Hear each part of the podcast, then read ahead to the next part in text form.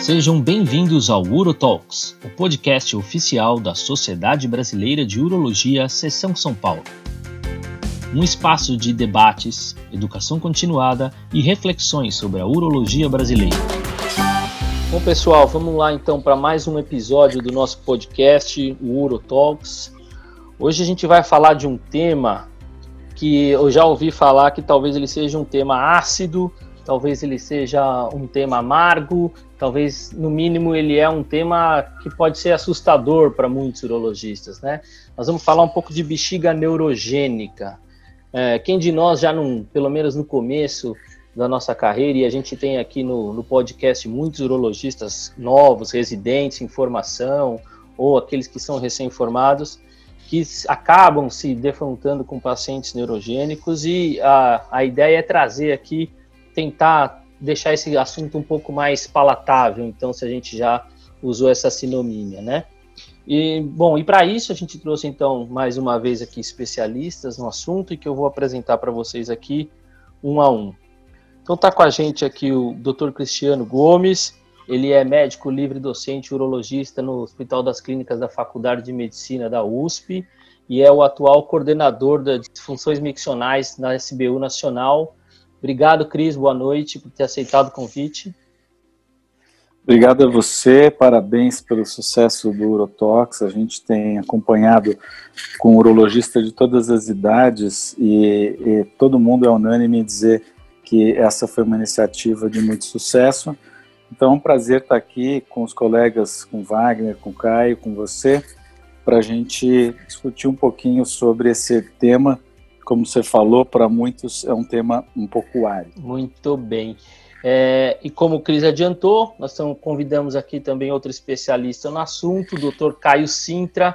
Ele é médico urologista do grupo de disfunções miccionais da Faculdade de Medicina do ABC, tem uma experiência grande aí de algum tempo no serviço da ACD e vai trazer um pouquinho essa experiência aqui nesse bate-papo com a gente. Obrigado, Caio, por ter aceitado o convite.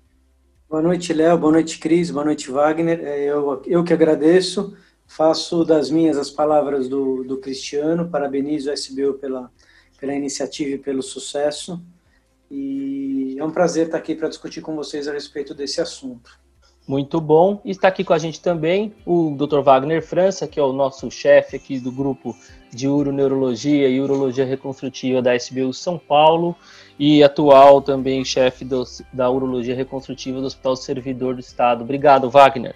Boa noite, Léo. Boa noite, Cristiano. Boa noite, Caio. É um prazer aí é, participar de mais um Urotalk. É um sucesso aí que você é o capitão do Urotalk. É um prazer discutir transtorno neurogênico do trato urinário inferior, aí, bexiga neurogênica. Muito bom. É, nós vamos tentar partir logo por uma, por uma parte prática, né? Então a gente sabe aí que a ICS tem diversas nomenclaturas em relação às boas práticas, é, inclusive em termos urodinâmicos e para poder associar e facilitar a questão de estudo científico. Então a gente está falando aqui de bexiga neurogênica, que hoje, como o Wagner falou, são os distúrbios neurogênicos do trato urinário inferior e que tanto pode acometer indivíduos adultos, indivíduos é, na, na, primeira infância. E na verdade, assim, eu acho que para não começar, já, já que a gente está num assunto árido e não transformar ele mais árido ainda, não vamos ficar discutindo muito, talvez, nomenclatura, regras, enfim. Eu queria começar com, com o Caio. O Caio, bexiga neurogênica, né? Então, o que, que é bexiga neurogênica? O paciente, indivíduo, sexo masculino, feminino, enfim, criança, homem, o que, que é bexiga neurogênica? Dá para dar uma definição única, assim? Eu acho, eu acho que o grande problema, o problema inicial relacionado à bexiga neurogênica, é as disfunções, neuro, é, disfunções extratorinárias relacionadas a problemas neurológicos, é a abrangência do termo. É, a gente aplica a bexiga neurogênica a uma infinidade de situações absolutamente diferentes, é, com manejos clínicos e eventualmente com potenciais desfechos e prognósticos absolutamente diferentes. Basicamente, bexiga neurogênica é uma situação onde você tem uma disfunção é, de trato urinário inferior vinculado a um substrato neurológico.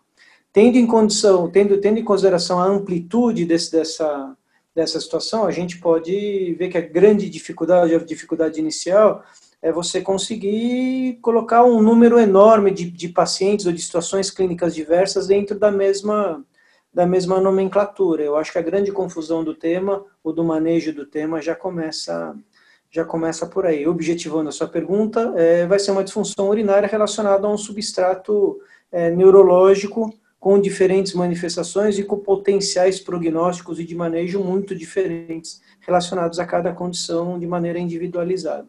É, uma particularidade, não vou me alongar muito, mas uma particularidade que além de você avaliar em bexiga neurogênica especificamente o problema em si, você tem que levar em consideração, em geral, a condição do paciente, acesso, é, disponibilidade, expectativas e, eventualmente, condição é, de tratamento específico, que torna com que o que faz com que o, o problema, a situação, ele se torne mais complexo, mais complexo ainda. Sem dúvida nenhuma. É, é, Wagner, então, se a gente pegar esse escopo, né, que o, que o Caio falou, nós estamos falando de pacientes que vão ter algum, alguma lesão neurogênica. Então, isso pode ser uma lesão né, de nível central, isso pode ser uma, uma questão de lesão é, periférica, pode ser uma questão lesão medular. É, quando a gente tem um paciente nesse, nesse espectro né, de, de lesão neurogênica, que tem algum, algum ponto, algum fator crítico, assim, vamos pensar em, em lesão é, em lesão neurogênica aguda, tá? Lesão neurogênica aguda, tem algum fator crítico que a gente já tem que fazer uma atenção? Porque é diferente aquele paciente onde você, ele vai vir com queixas urinárias e você vai fazer uma anamnese, você vai chegar numa, numa conclusão que ele tem uma alteração relacionada ao, ao neurogênico, ou ele tem uma lesão neurogênica aguda e a gente já tem que se atentar à questão urológica. Então, existe isso? A gente consegue fazer essa diferenciação? É, o primeiro passo é, independente da, da lesão, a gente classificar é, onde ela está cometendo, né? A neurologia ou a neurourologia, a gente consegue dar um diagnóstico topográfico, baseado nos sintomas clínicos. O primeiro passo é, numa, num acometimento agudo, seja um AVC, que é um acometimento mais central, a gente classifica uma lesão suprapontina. Se é um trauma raquimedular, a gente pode classificar essa, esse trauma infrapotina suprasacral ou traumas que atingem a região sacral. É, um exemplo de acometimento agudo seria um trauma mesmo, ou até o AVC ou o AVE.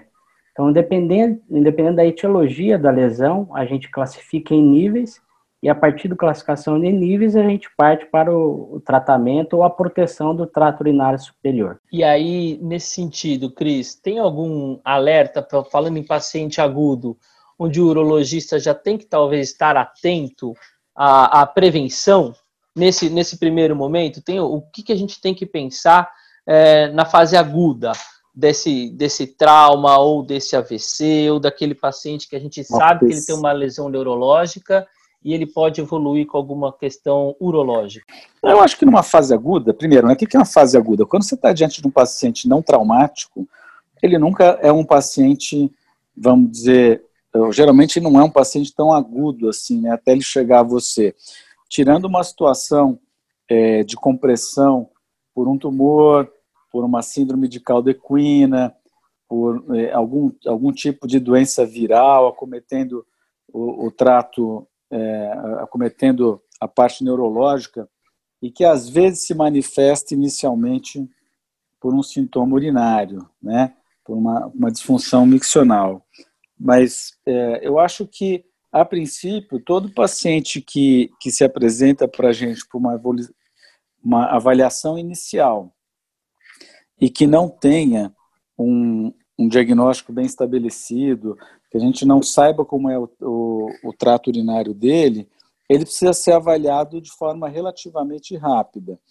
É claro que os sinais de gravidade, eles, eles incluem infecções febris, é, infecção requerendo internação, bacteremia, elevação de creatinina, alteração do trato urinário estrutural. Então, primeira avaliação, ele já tem ali uma bexiga espessada com ureterohidronefrose bilateral. É, então, acho que os sinais de gravidade são os sinais de bom senso que a gente tem, né? especialmente sinais clínicos, de uma evolução clínica que está é, perigosa, que está trazendo riscos para o paciente, ou alterações laboratoriais e radiológicas que possam indicar é, um quadro mais grave. É, claro que tem também a questão urodinâmica que a gente vai conversando ao longo do, dessa nossa sessão aqui. Eu acho que a gente pode primeiro, então, tentar ah, fazer um, uma, uma, discussão, talvez mais breve até, em relação à, à questão da, do trauma, do trauma em si e da lesão aguda relacionada à retenção uh, urinária aguda pelo trauma. Eu acho que, que é um tema importante para a gente começar a introdução dessa discussão de condução, porque dá para a gente dividir né, nesse atendimento que a gente faz desse paciente, que na maioria das vezes ele solicita uma avaliação do urologista, ou às vezes o próprio intensivista que está ali e precisa saber conduzir um, um, um, sintoma urinário decorrente de uma retenção urinária por um choque medular ou algo parecido, eu acho que a gente podia levar isso então a, no caminho agora. Cris, esse paciente então está lá com trauma, com choque medular, evoluindo com a retenção urinária aguda. É, qual que é best practice, né? Melhor, ma, melhor maneira de se conduzir esse paciente aí nesse momento? Então, geralmente a gente vai ser chamado a, a dar palpite quando esse paciente já está fora é, de instabilidade hemodinâmica, de condições mais graves, né, que ameaçam a vida do paciente. É, isso tipicamente é, depois dos primeiros dias de trauma, porque muitas vezes esses pacientes são vítimas de politrauma. As principais causas de, poli, de, de lesão medular no Brasil são principalmente acidente automotivo e, em segundo lugar, ferimentos por arma de fogo. Então, tipicamente, traumas de grande porte. Né?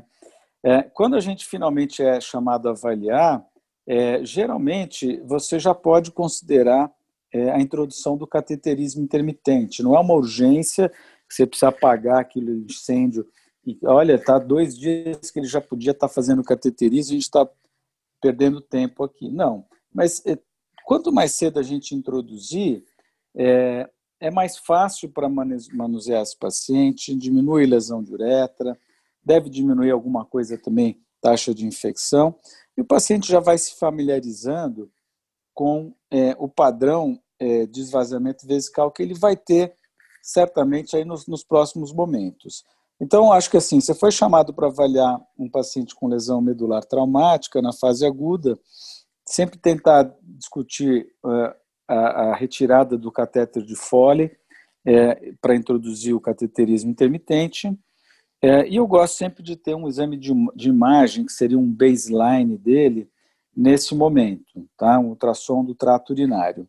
Eu ainda não pediria nesse momento um exame urodinâmico.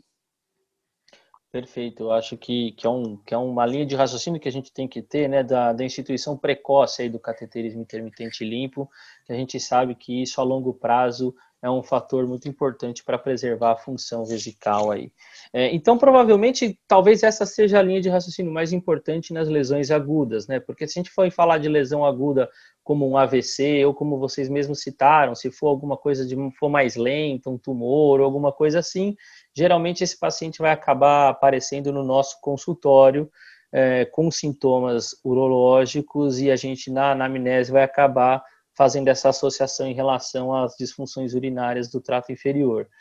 Caio, como é que funciona então o raciocínio quando chega um paciente quais, com sintomas, e aí se você quiser discorrer, é lógico que a gente está falando de um espectro, um espectro enorme aqui, né? Nós estamos falando de pacientes que podem vir desde sintomas de esvaziamento até sintomas de armazenamento puro, sintomas mistos, mas que como é que é, então, lidar com esse paciente que você tem sintomas urinários de um espectro enorme, que você tem um quadro neurológico e quais são os triggers que você tem que ter atento para poder fazer essa investigação inicial?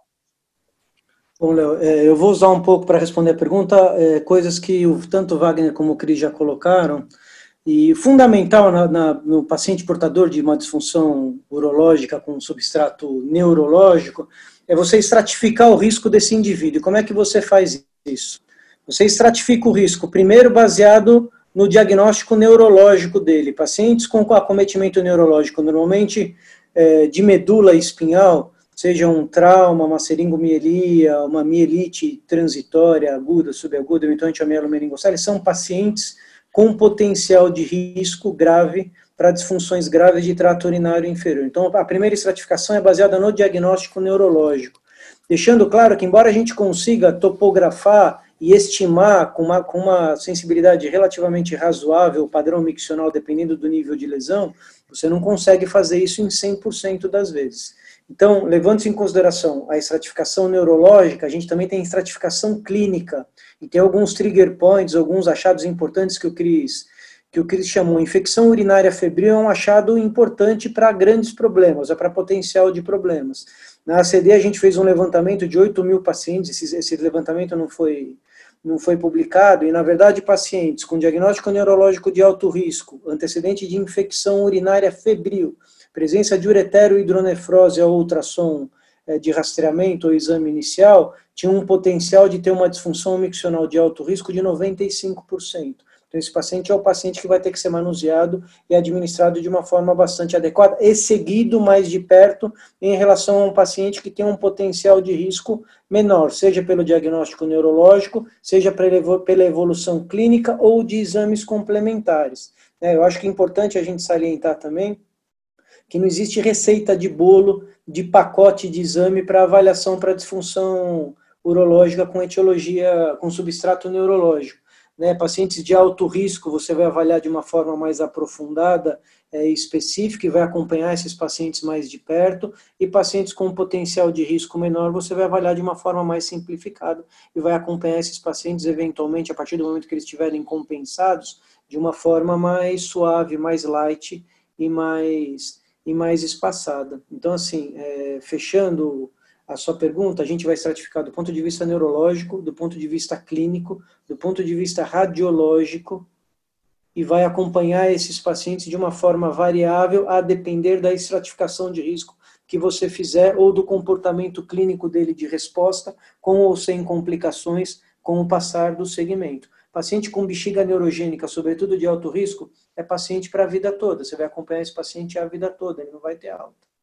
Uma coisa que eu queria só para tentar pontuar aqui, é lógico que talvez a gente amplie demais espectro, mas falar dessa estratificação de risco para paciente adulto e estratificação de risco para crianças, que na maioria das vezes nós estamos falando provavelmente de mielos, dificilmente é, o, o, trauma ele também existe, mas ele é mais raro.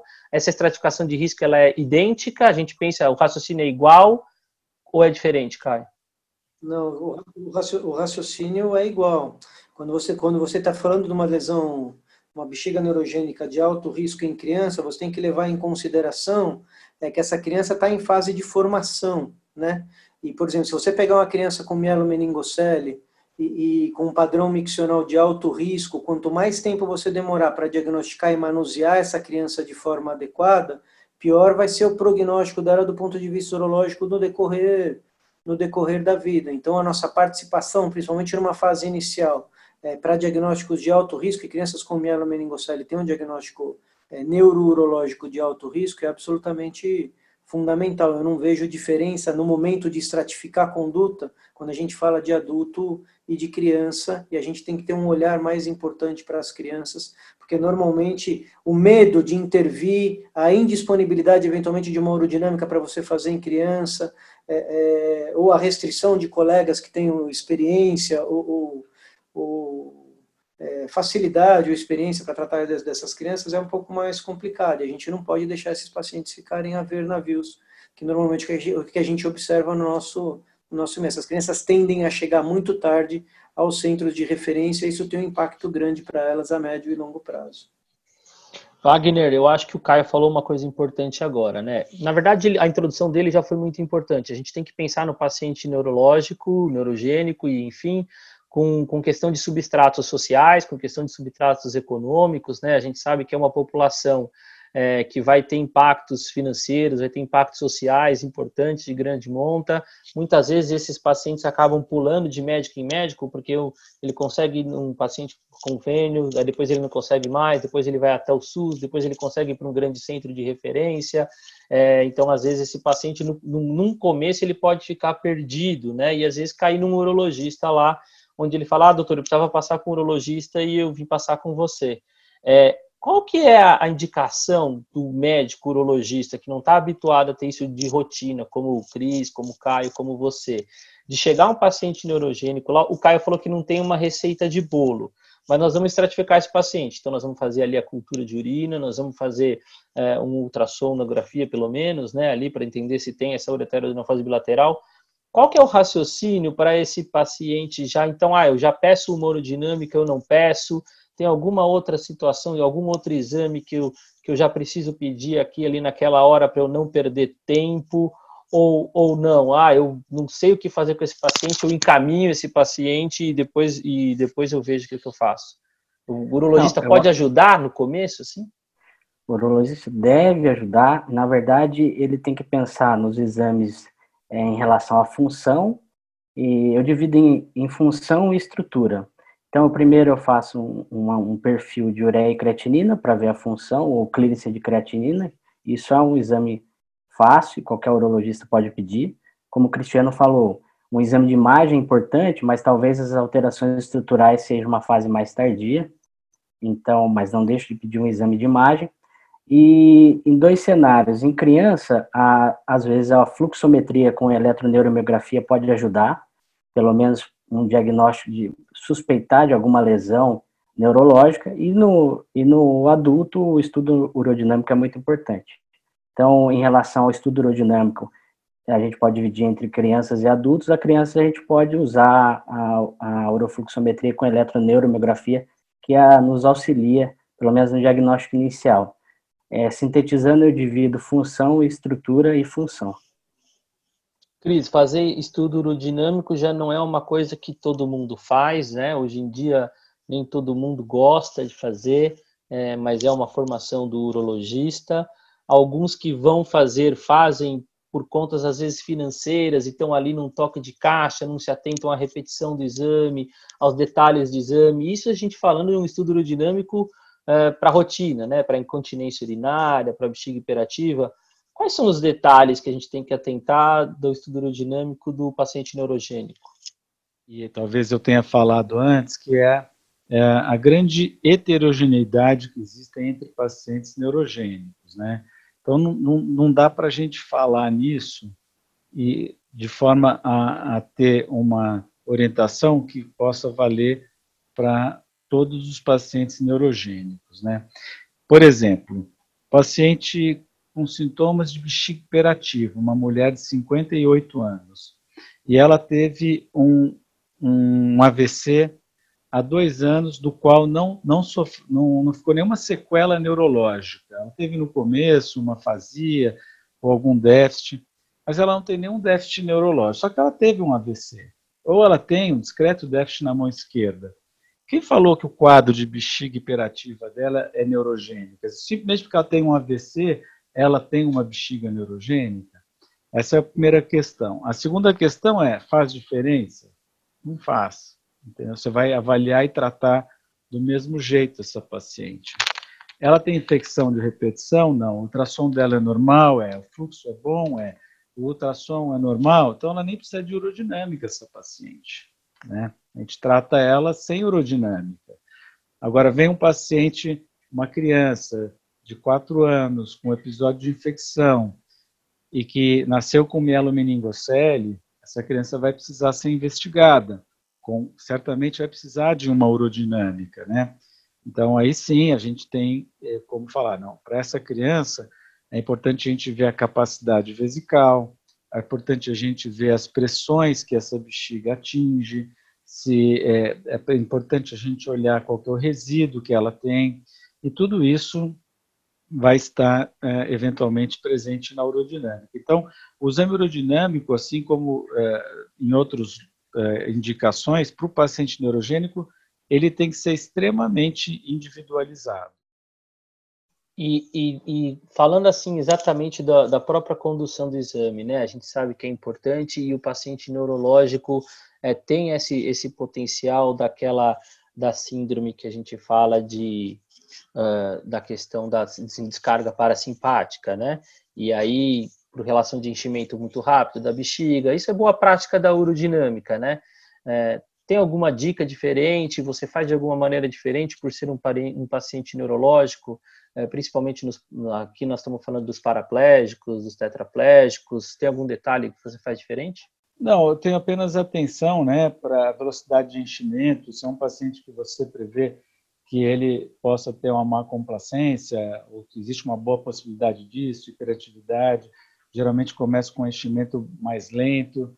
É, lembrar na criança da capacidade vesical esperada para você poder ajustar também a velocidade de enchimento.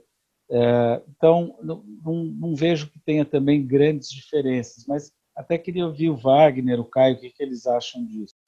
Caião, como é que é a sua prática aí para urodinâmica? Você também tem, eu sei, eu sei, que você tem urodinâmica na sua clínica e que também tem a grande experiência da, urodinâmica lá da ACD. Dá uma comparada aí nesse sentido para gente. É, é, em relação à urodinâmica do adulto, o Cris pontuou as coisas é, fundamentais. Quando você fala, urodinâmica é um exame artesanal onde você tem que, você tem que responder especificamente uma, uma questão clínica bem definida. Para o paciente neurológico, talvez isso seja um pouco mais importante. O Cris já chamou atenção para as questões mais importantes de segurança do trato urinário relacionadas à complacência, pressão de enchimento, pressão de perda, etc, etc. É, eu gosto também de avaliar, além das questões relacionadas à cistometria, é, a resistência uretral desse paciente, eventualmente a manobras de esforço, CREDE, valsalva e eventuais perdas que eles, que eles possam apresentar durante as manobras de transferência. É, temos que tomar cuidado com a desreflexia autonômica, sobretudo para pacientes com nível de lesão acima de T6, então fazer um enchimento mais lento, é, ter cuidado em relação à questão intestinal e ter sensibilidade para interromper o exame frente a qualquer, a qualquer problema aparente é bastante importante. Tem muitos poucos estudos clínicos a respeito disso, mas pacientes com uma tendência a fazer desreflexia talvez possam se beneficiar de profilaxia com alfa-bloqueador, é, introduzido um pouco antes do exame. E lembrando que para crianças com mielo que vão fazer exame urodinâmico, a gente não pode esquecer de descartar alergia ao látex. 25% das crianças com mielo meningocele são portadoras de alergia ao látex. O manejo dessas crianças no laboratório de urodinâmica precisa ser diferenciado com equipamento específico para não expô-las né, é, é um risco desnecessário. Para quem já teve a experiência de avaliar uma crise ao látex grave, sabe o quão dramática essa situação pode ser, e esse é um cuidado muito importante. Eu vou repetir uma coisa que o Cris falou aqui, que é muito importante, é que a taxa de enchimento vesical para essas crianças tem que ser a base de 10% da capacidade sistométrica máxima calculada para a idade, para que você não gere falsos artefatos de análise de pressão durante, durante o enchimento. Muito bom. Eu queria falar só complementar em relação à desreflexia. Acho mais importante é o médico que está fazendo o estudo aerodinâmico é ter sempre em mente os sintomas e sinais clínicos da desreflexia. É, muitas vezes vão ter hipertensão severa, mas antes disso, os pacientes vão ter escotomas cintilantes, rubor facial, é, é, lipotímia. Então, num paciente o qual tem alguma lesão acima de T6, a gente tem que sempre suspeitar e diminuir bastante a velocidade e se tiver algum sinal clínico, é, como falei, tem que diminuir a infusão ou até parar o exame. Muito bom. É, eu acho que talvez, então, para a gente tentar é, trazer de uma maneira prática, né? Então, é, esse, esse paciente chegou no, no, consultório, a gente fez essa análise de talvez ele precisar de, um, de uma urodinâmica. É, considerando que é um, um, paciente habitual ou que eventualmente ele tenha tido, vai, uma infecção e isso foi lá atrás, é, para começar a, a, condução desse caso, faz sentido deixar profilaxia antibiótica para esse paciente, até pensando nessa, nessa questão de pensar numa urodinâmica, ou, ou não? Esses pacientes, eles, na maioria das vezes, são pacientes colonizados, crônicos, só para deixar esse, esse conceito bem claro. Quer falar alguma coisa, Caio? Só para deixar firme o conceito. Então, essa seara da questão das infecções, do manejo da bexiga, é uma seara bastante complexa, porque é, a qualidade dos dados disponíveis, às vezes, se você parar para ler os estudos, você tem uma série de vieses e de problemas relacionados à definição e uma série de questões específicas. Então, se você for buscar é, dado de peso do ponto de vista científico para embasar uma série de condutas relacionados à medicina baseada em evidência, protópico, bexiga neurogênica, infecção urinária, catéter, etc, etc. Você tem uma série de senões e uma série de críticas para fazer. Então, eu vou falar exatamente como que eu faço.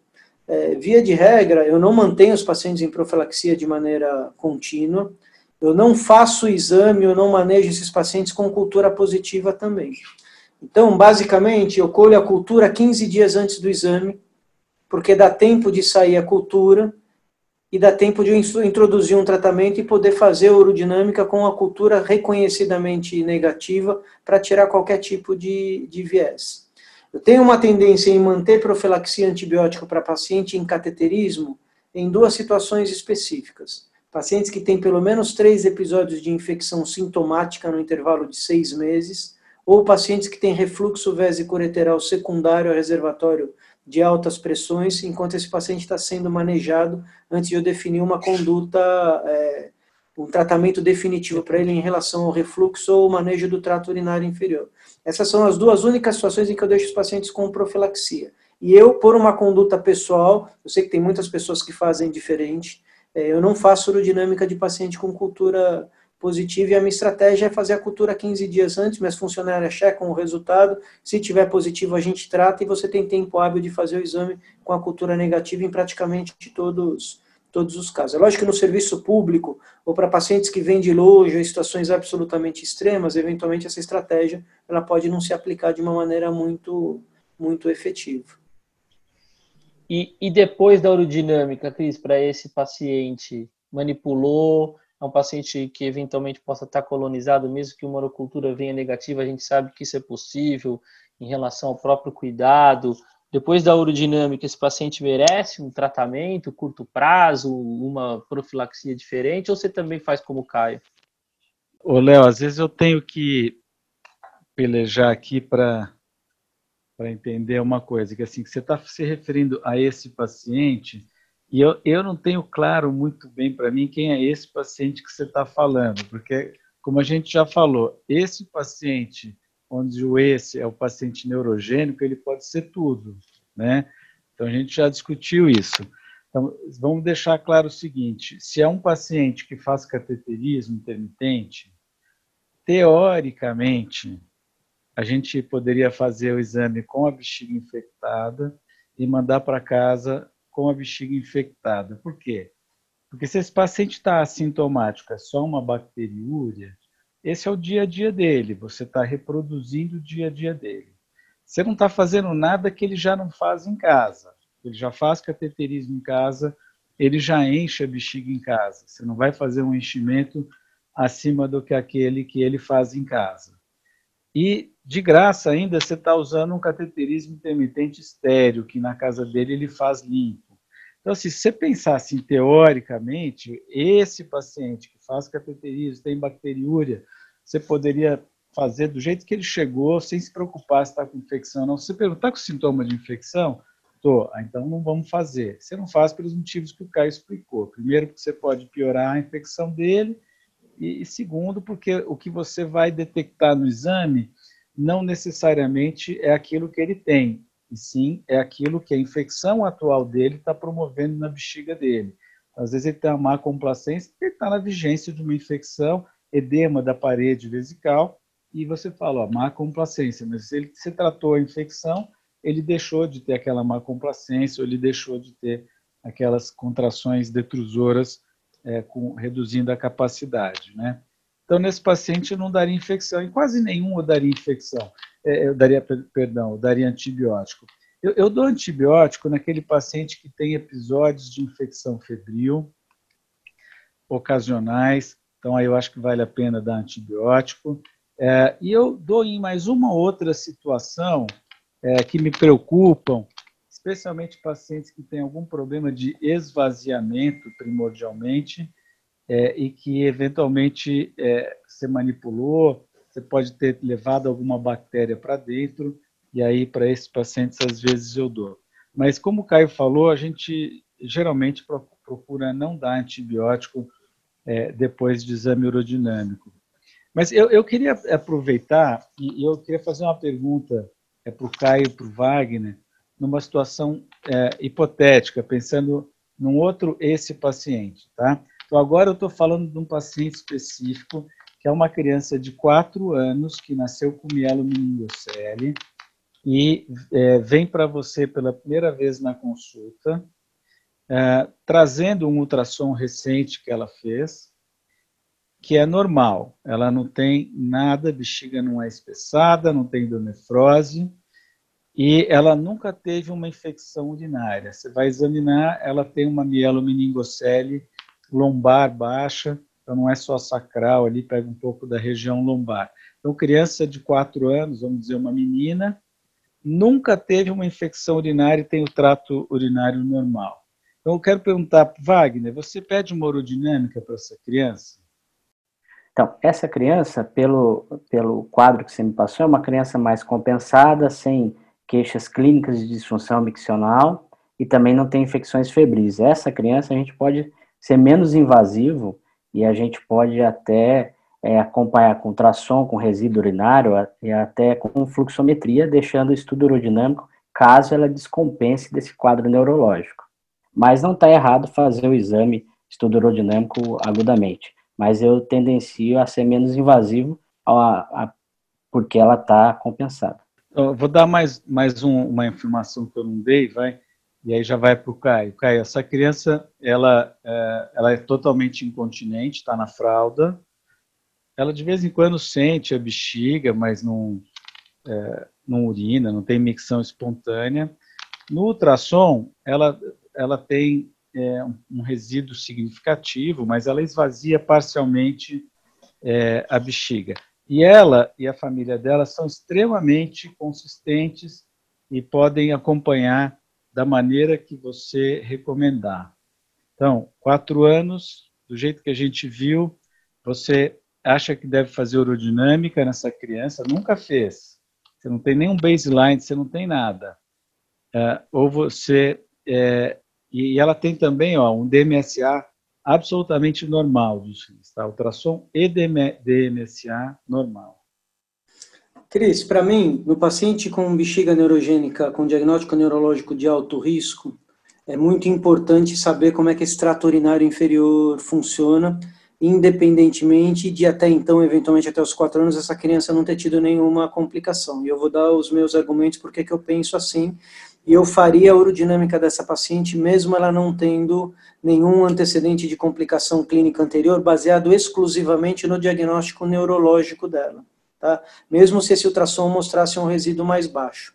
O que a gente sabe é que para pacientes que têm uma disfunção urinária de alto risco na urodinâmica, é, a taxa de complicação a longo prazo sobretudo para pacientes de risco intermediário, para o trato urinário inferior, é três vezes maior naqueles pacientes que não são manuseados com cateterismo ou de uma forma mais, mais agressiva.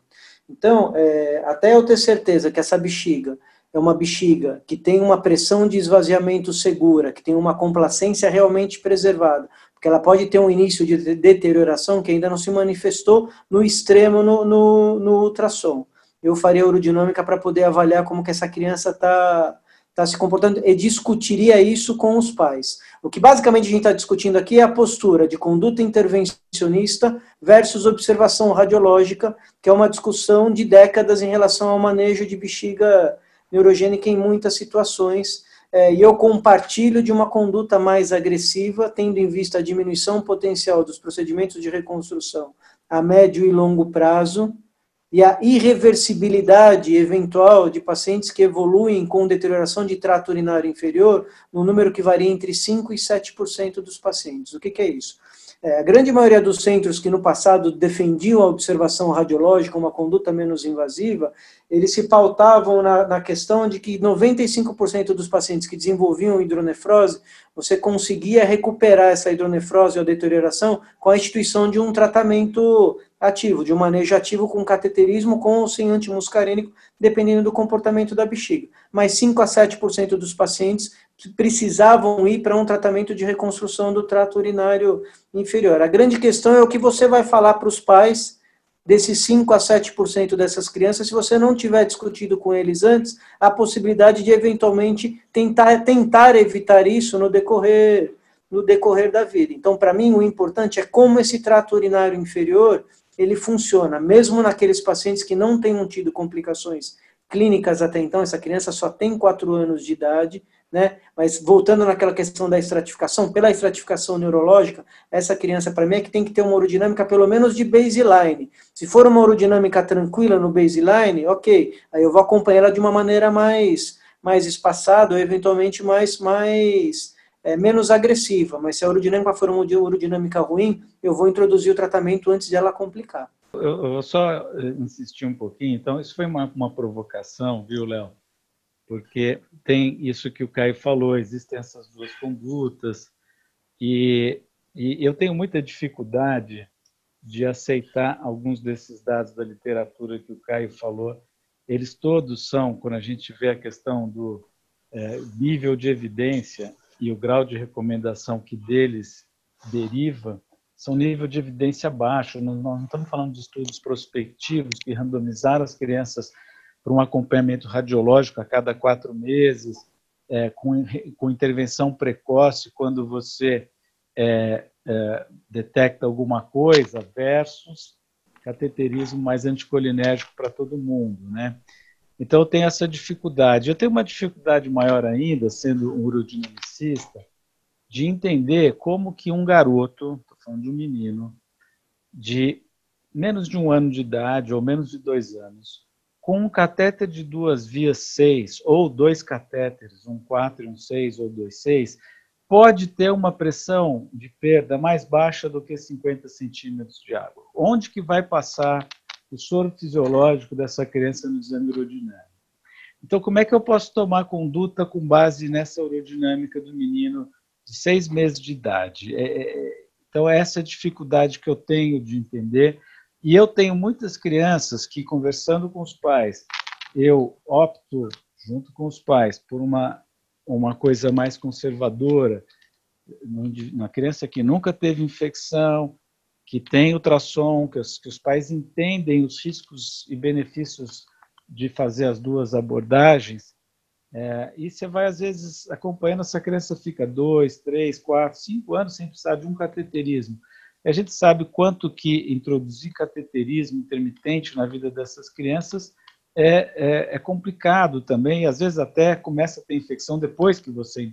Então foi só uma, uma um momento filosófico para a gente. Não, é perfeito. É, é, perfeito e é, e é importante porque se vocês veem que entre vocês especialistas existe essa ponderação Imagina entre nós, réis mortais, né? E só para fazer um adendo aqui, quando eu falo esse paciente, Cris, eu estou protegido pelo seu comentário anterior, que você me salvou, que a paciente com AVC, com hiperatividade detrusora, talvez eu nem precisasse considerar ela uma paciente neurogênica. Então eu já estou salvo pelo seu comentário. E no comentário do Caio, que falou que eu preciso estratificar esse paciente neurogênico em relação a pacientes de risco. E a gente acha que que, que fica mais claro, né? Lógico, como você mesmo comentou, que esse paciente neurogênico que a gente é, teme em atender ou tem receio de atender de maneira incorreta, é esse paciente de maior risco do trauma raquimedular, do mielomeningocele, ou de um, de um, paciente aí que tem as repercussões é, clínicas e urodinâmicas que eu acho que vai valer a pena a gente entrar na, nessa discussão é, agora. Né? Agora, Léo, deixa eu só fazer uma, um, uma ponderação rápida. É, entendo, concordo, entendo perfeitamente a postura do Cris, ela é absolutamente defensável, mas acho que vale a pena a gente discutir o ambiente desse paciente também. Né? É, é, o, entendimento da família, a postura da família, a aderência, são critérios absolutamente, assim, é, inestimáveis e, e, imprescindíveis para esse tipo de, de conduta, né? Às vezes você colocar isso num centro de reabilitação, num serviço público, no interior, onde você tem dificuldade de acesso tal, é uma conduta mais arriscada, porque você não vai ter esse paciente, tanto do ponto de vista de compreensão ou de disponibilidade de retorno, tão na sua mão para você poder fazer esse manejo mais cuidadoso. Perfeito, eu acho que é isso mesmo, aquilo que a gente vem discutindo, né? A questão social que envolve o paciente neuro, neurológico, neurogênico, enfim, e isso envolve toda a questão do acompanhamento e tratamento em si. Entrando no detalhe da urodinâmica, né? O, o Cris falou assim: eu que sou urodinamicista tenho dificuldades em, em conseguir identificar, interpretar corretamente nessa situação de passei duas sondas, não passei duas sondas. Então, imagina para quem não é urodinamicista, que leu lá na receita de bolo, num guideline, num livro, numa aula, passou correndo no corredor, no congresso e ouviu vocês comentando, ah, eu tenho que pedir urodinâmica para o paciente neurogênico, e às vezes ele pediu num lugar onde aquilo que eu falei, o colega nem sempre tem uma descrição tão minuciosa do exame aerodinâmico. Uh, Caio, qual que são, assim, tem, qual é, vai, vamos lá, pontos. Eu preciso olhar a pressão de perda e se a pressão de perda tiver tanto, é importante eu preciso olhar a questão do esfíncter, e aí depois a gente pode discorrer as questões das alterações relacionadas a esfíncter. Como que é a atenção que eu tenho que ter quando eu pego um laudo de urodinâmica? Acho que, que, os dados principais da urodinâmica para um paciente com bexiga neurogênica de alto risco são relacionados às pressões de armazenamento que você vai, vai investigar. Então, a capacidade sistométrica funcional é importante, a presença de, da hiperatividade e com que volume infundido essa hiperatividade acontece, a pressão de perda que esse paciente tem, porque num, num cenário real, dificilmente você vai fazer uma videourodinâmica desses indivíduos para poder fazer o diagnóstico de certeza, de sinergia ou qualquer outra situação. Então, você vai atrás de dados indiretos, eventuais, de problemas ou de, de situações relacionadas a alto risco. A complacência da bexiga principalmente a pressão de final de enchimento, antes desse paciente começar a ter hiperatividade, começar a perder urina, se for uma bexiga é, com hiperatividade detrusora, ou a pressão final de enchimento, para situações onde você tem a contratilidade e prejuízo de, de complacência.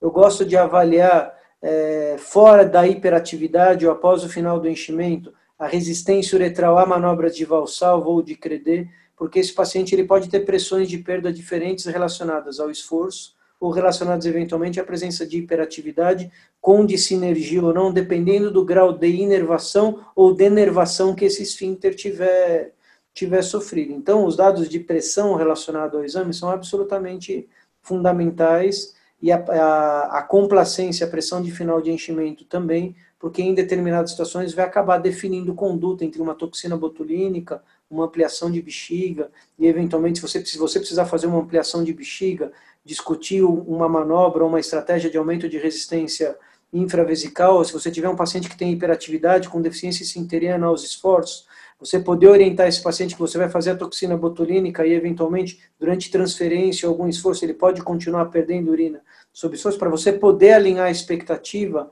antes de exames ou de condutas mais mais invasivas. Eu não sou partidário pessoalmente da repetição periódica e programada de urodinâmica para os pacientes, depois que você tem um exame de baseline e tem um paciente que está caminhando bem. Eu repito a urodinâmica para casos onde você tem uma, uma evolução não programada, desfavorável ou um desfecho diferente daquele que você, que você espera.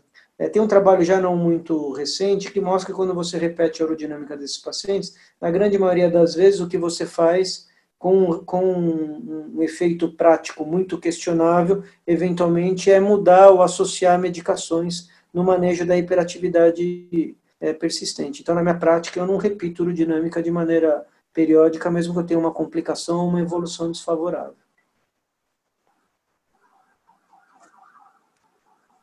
Wagner, eu sei que é dificílimo a gente ficar discutindo urodinâmica sem, de repente, mostrar um gráfico mostrar uma evolução, enfim, discutir números, né? Discutir é, cortes, pontos de corte.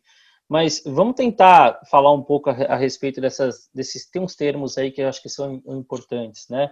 É, se a gente estiver fazendo uma urodinâmica ou estiver avaliando um laudo de urodinâmica e esse paciente estiver com esfíncter normal, né, um esfíncter normoativo, contratilidade normal, qual que é ali a, a preocupação? Qual é o número de corte para a gente pensar nessa, nessa pressão para transformar esse paciente no alto risco, num baixo risco? Como é que a gente vai, como é que o urologista tem que prestar atenção nisso?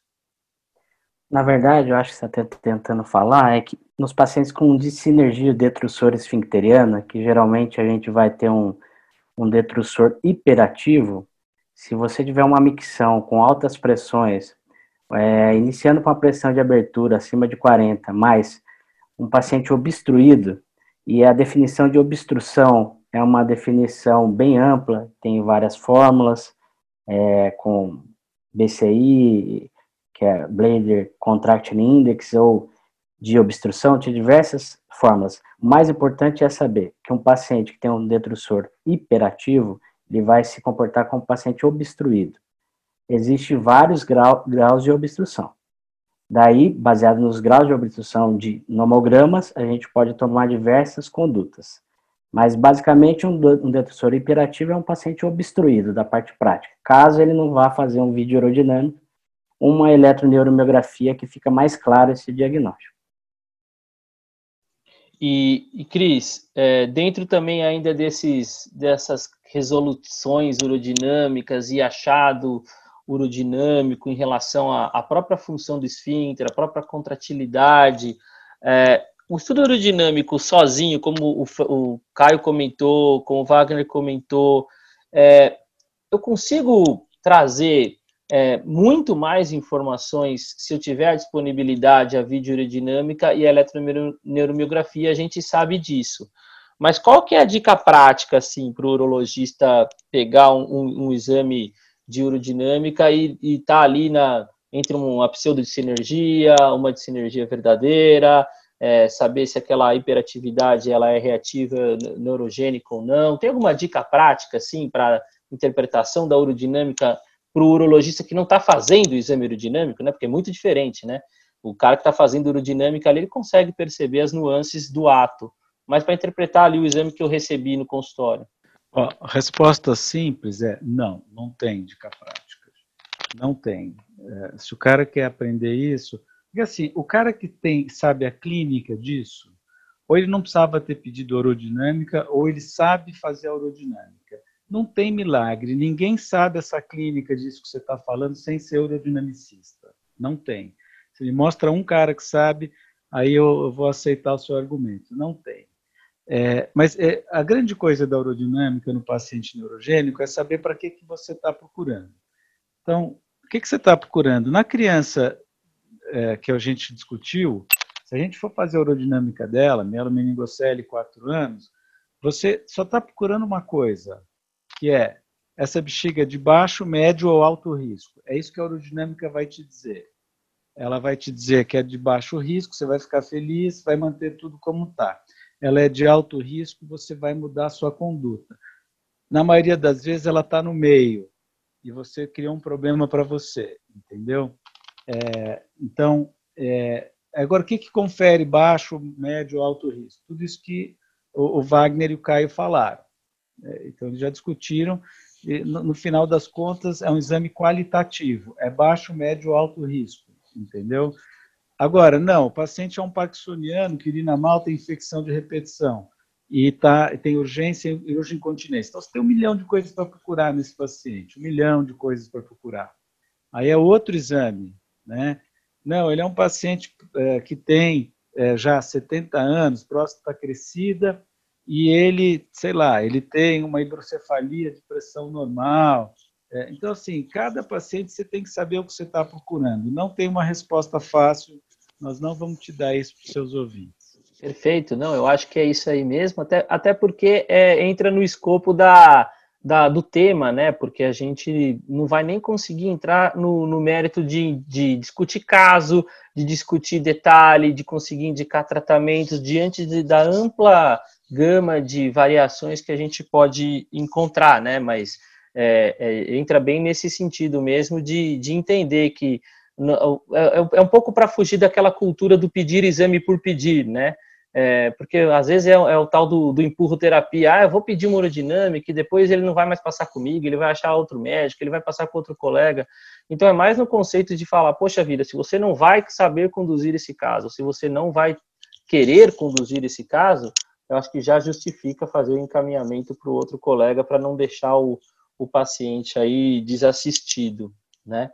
Uh, Voltando na questão do esse paciente, então, agora só para ser um pouquinho mais específico, tá, Cris? Esse paciente agora é um paciente adulto, ele é um paciente com lesão medular, ou com paraplegia, ou com tetraplegia, e a gente está nessa questão da investigação da parte é, urológica em relação à função miccional, mas nós, como urologistas, temos as outras obrigações e como médicos, né, temos as outras obrigações de avaliar esse paciente como um todo, como o Caio citou lá no começo. esse paciente pro, provavelmente também ele tem preocupações, tem um trabalho, né? Eu, eu, milito na área da infertilidade, então tem um trabalho que, que a gente viu que os pacientes têm uma preocupação primordial em primeiro em relação à motricidade, depois eles têm uma preocupação em relação à função sexual, né? E depois, lá para frente, eles vão ter outras preocupações relacionadas à, continência, à incontinência. Então, a, a questão sexual está muito presente nesse tipo de paciente, né? E eu acho que é uma obrigação do urologista também abordar esse aspecto, porque isso está muito ligado, e lá na frente também está ligado, inclusive, à fertilidade, né? Como é que a gente pode traçar esse esse perfil em relação à sexualidade desses pacientes. Eu queria que você fizesse um comentário sobre isso. Então, você falou uma coisa importante mesmo, que é a sexualidade. Citou aí alguns trabalhos que indicam que no paraplégico a recuperação da função sexual é, para muitos é mais é, tem uma prioridade maior, mais alta do que voltar a andar, né? E no tetraplégico ela só perde para voltar a ter movimento dos membros superiores. Né? É claro que isso é um trabalho que viu isso, não dá para a gente levar isso a ferro e fogo, mas dá uma dimensão de quão importante é. E isso tem importância maior no, no lesado medular, porque, como a gente sabe, tipicamente é um cara que fica paraplégico no auge da vida sexual dele, né? na faixa etária dos 25, 35 anos, e, e no, é um indivíduo que tem expectativa é, de constituir família, se ele não tem ainda, de ter filho, e então é, a importância muito grande vem daí. É, vem daí também essa importância porque a gente sabe que num lesado medular completo, a disfunção erétil ela é a regra, né? É, e uma regra bastante dura e é, que abrange a quase totalidade dos indivíduos, né? Isso falando em disfunção erétil, sem falar da disfunção ejaculatória e de orgasmo, sensibilidade, outras coisas que compõem é, a, todo o quadro de sexualidade dos indivíduos. Então, é fundamental a gente conversar sobre esse assunto, e ele é um assunto extremamente negligenciado. No homem, um pouco menos do que na mulher, porque a gente, como urologista, tem um pouco mais de know-how de como abordar os homens, de como tratar, e também porque o próprio paciente do sexo masculino é, tem menos problema de trazer o assunto e, e talvez, não sei se valoriza mais ou não, e de tal forma que o assunto é mais frequentemente conversado, né, e mais frequentemente tratado mas a gente fica é, realmente surpreso com as altas taxas de insatisfação sexual entre as mulheres e como elas frequentemente não têm uma conversa com nenhum profissional de saúde sobre problemas relacionados à sexualidade feminina, que também fica extremamente prejudicada é, com a lesão. Né? Então, é um aspecto fundamental e, e que a gente tem que estar tá é, preparado para lidar com essa situação. O Caio, quer trazer um pouco a experiência da CD? Eu lembro de, de a gente ter acompanhado lá e de a gente ver, e você muito mais, né? É, o crescimento dessas crianças virando adolescentes, e é a fase justamente onde eles estão desenvolvendo a sexualidade, e aí entra toda a questão de ela ter é, a questão da parte motora para ser desenvolvida, uma questão da parte sensorial, a questão de lidar com a incontinência e como eles lidam com a sexualidade. Quer fazer algum comentário nisso também? Em primeiro lugar, reforçar o que o Cris falou, que a reabilitação do, do indivíduo tem que ser uma reabilitação plena.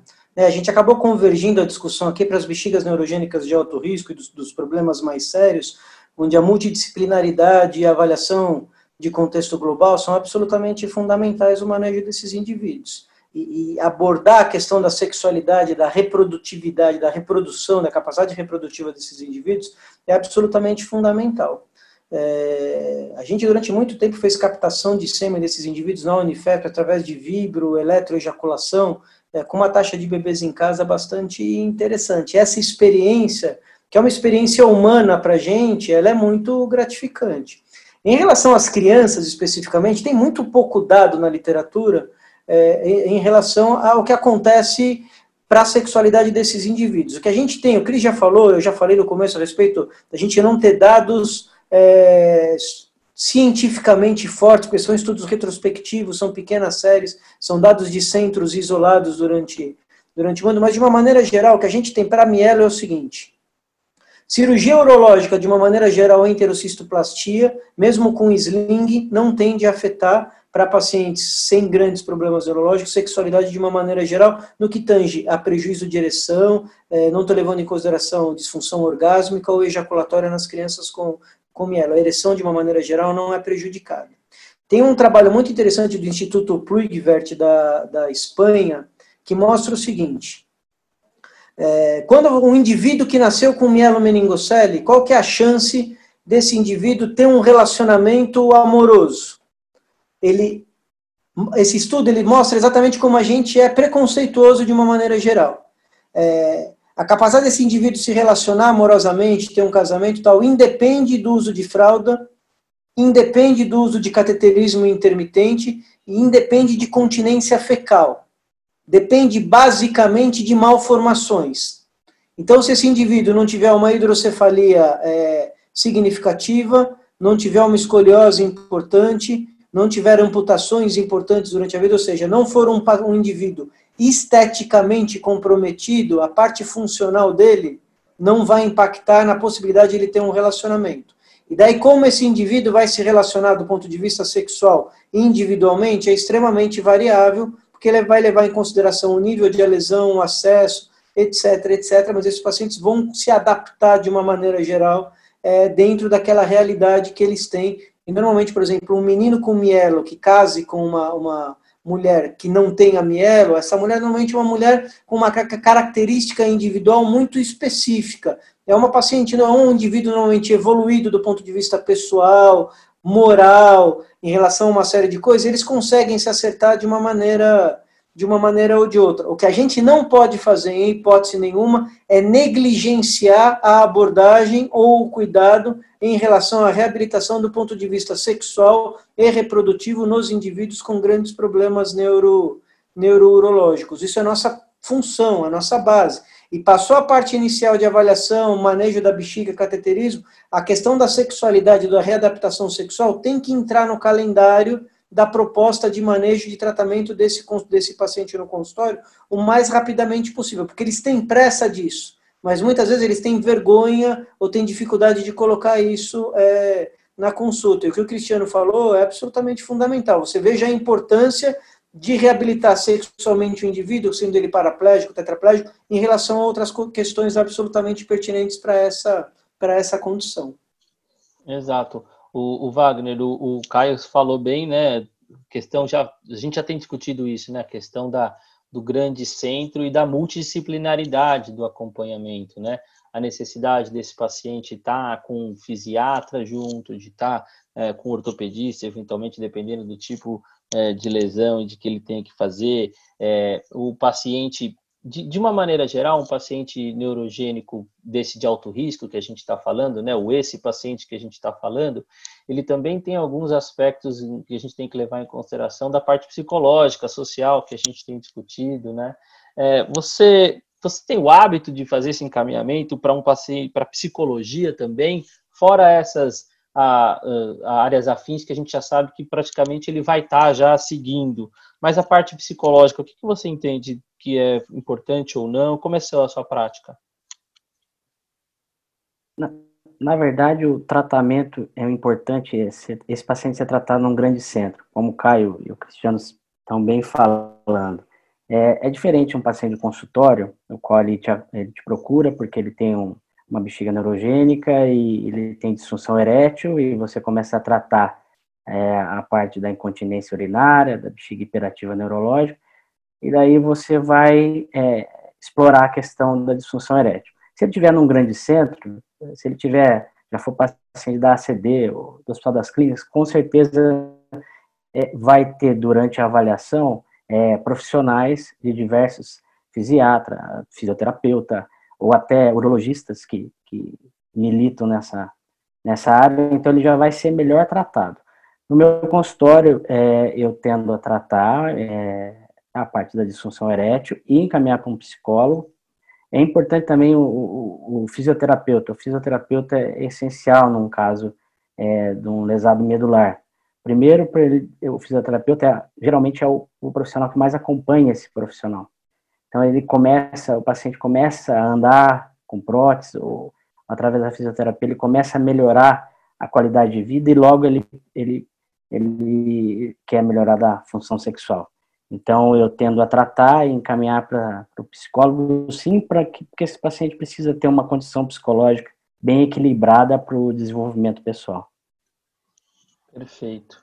Uh, o Cris, eu sei que você vai ficar bravo de novo comigo por causa do esse paciente, mas vamos tentar estratificar o paciente que a gente não precisou fazer nenhum tratamento cirúrgico.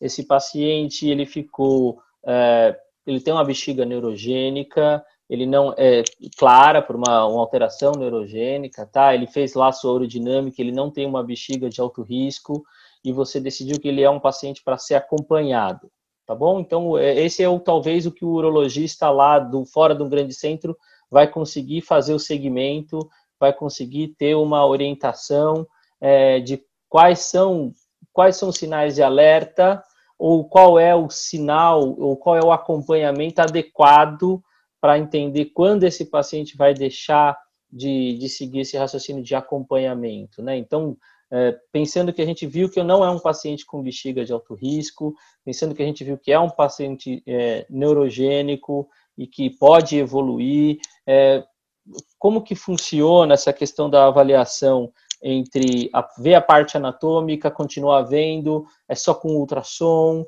é, é suficiente o ultrassom, eu preciso ficar repetindo, a gente já falou aqui que são pacientes que estão fazendo cateterismo, são potencialmente colonizados, é, tem, existe alguma frequência em relação a repetir exame de urina ou não? Como é que funciona esse segmento do paciente que não foi conduzido para uma bexiga de alto risco, que precisou ser tratado e ele está em segmento? Não vamos discutir aqui o tratamento, tá? Se ele precisou entrar com com anticolinérgico ou não. É um paciente neurogênico que está só ali fazendo o seu cateterismo, não vamos entrar no mérito do, da, da, hiperatividade nesse, nesse sentido, e nem que ele é um paciente que já teve múltiplas infecções. Um, um paciente que você vai seguir, optou por seguir porque você viu que ele está estável.